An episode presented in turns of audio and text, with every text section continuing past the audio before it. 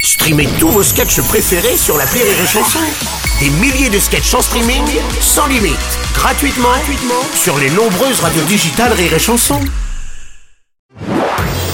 Marceau refait l'info sur Rire et Chanson. Fermé il y a 20 ans, le ministre des Transports Clément euh, Beaune a inauguré le train de nuit Paris-Aurillac dimanche. Hier soir, c'était la ligne emblématique Paris-Berlin qui a été relancée. Oh, Madame Le Pen, non. Euh, Un train qui part de Paris vers l'Allemagne, dommage que vous n'ayez pas Guillaume Maurice sur votre antenne. hein. Mais doute qu'il aurait une bonne vanne à vous proposer. hein. moi, je peux la faire, Non, Ah, non, ça va aller, mais- merci, non, ça va aller, merci, non, ça va. mon cher Euh, Robles. Oui, monsieur De Villiers. Avec Emmanuel Macron, d'abord, on a eu le retour des bus. Maintenant, le retour des trains de nuit. À la fin du quinquennat, ce sera le retour des calèches. Allez savoir.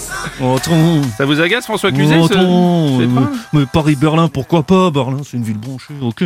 Bah oui. Mais Paris-Aurillac. Oh, non, c'est pas gentil. La ville, on connaît que parce que c'est là où il y a les températures minimales.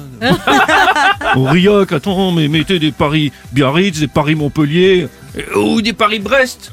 Monsieur Hollande, vous vous ratez pas une, vous. Oh, attends, un Paris-Aurillac. Il y a des gens dans le sens Aurillac-Paris.